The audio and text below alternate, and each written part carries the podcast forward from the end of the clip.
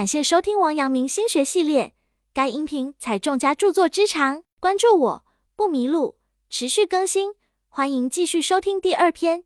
该篇具体讲解王阳明心学内容，有圣贤古训，又有当代意义和举例，一定要认真听讲或者重复去听，并充分结合自身经历和感受，这样才能够更好的领悟心学智慧。王阳明曰：“昔者尧舜有毛子者，且以为礼，且以为乐。”孔子在《论语·述而》中发出这样的感叹：“饭疏食饮水，取功而振之，乐亦在其中矣。不义而富且贵，于我如浮云。”《后汉书·杨彪传》中谈到：“安贫乐道，田于进取，三辅诸儒莫不慕。”言外之意就是，在贫富与仁义不可兼得时，他是宁可受苦受穷，也不愿放弃仁义的。有时候，生活就像一个圈，无论你的人生多么辉煌壮丽。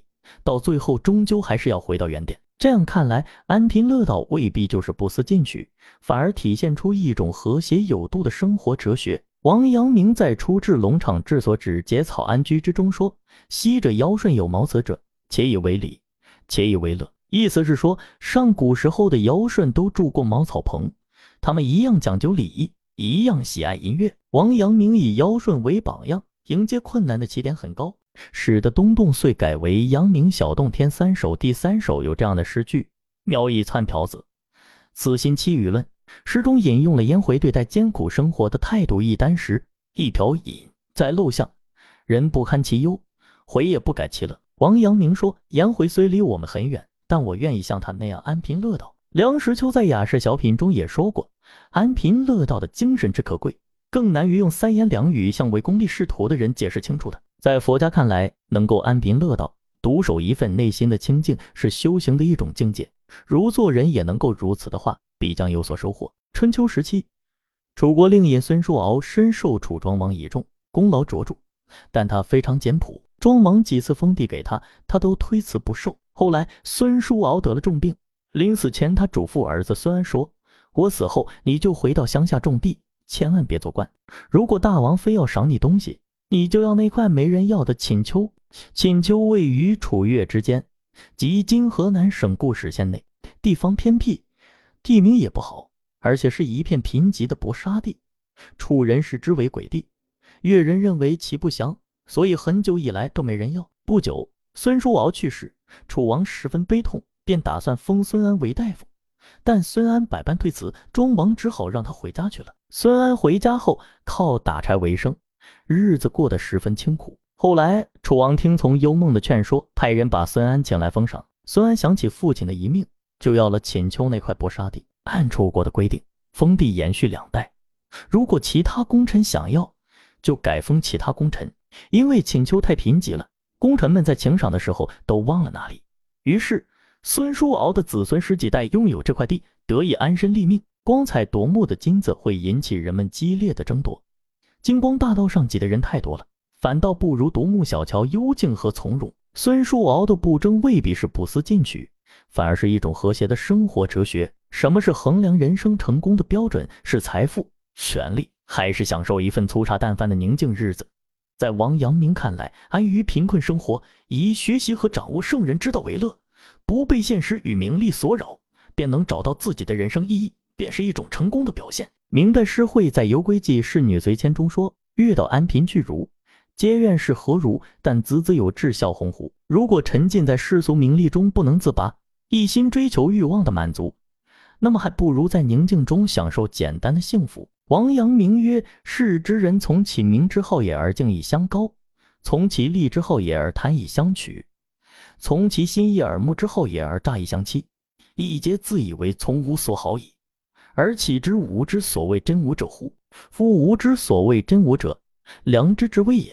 王阳明从少年时代起，受到父亲的耳濡目染，便要通过科举考取功名，而通过读书摆脱平民的命运，走上仕途是当时很多人唯一的道路。为此，很多人为了这一功名苦读数年，甚至付出了一生。王阳明虽然也受到科举的束缚，但是他并不为他所摇摆，功名仅仅是一个虚名。考不上不算什么，一旦考取，便要让其有实际的用处，为百姓、为社会谋福谋利，这也是他用一生来践行的事情。然而，世界上有些人为了达到一己的目的，不择手段，超过了道德的范围，破坏了人生行为的标准。他们为什么不能守住自己的本分呢？多数情况下，是因为明心的驱使。所以，人最高的道德，就是把这个明心抹平。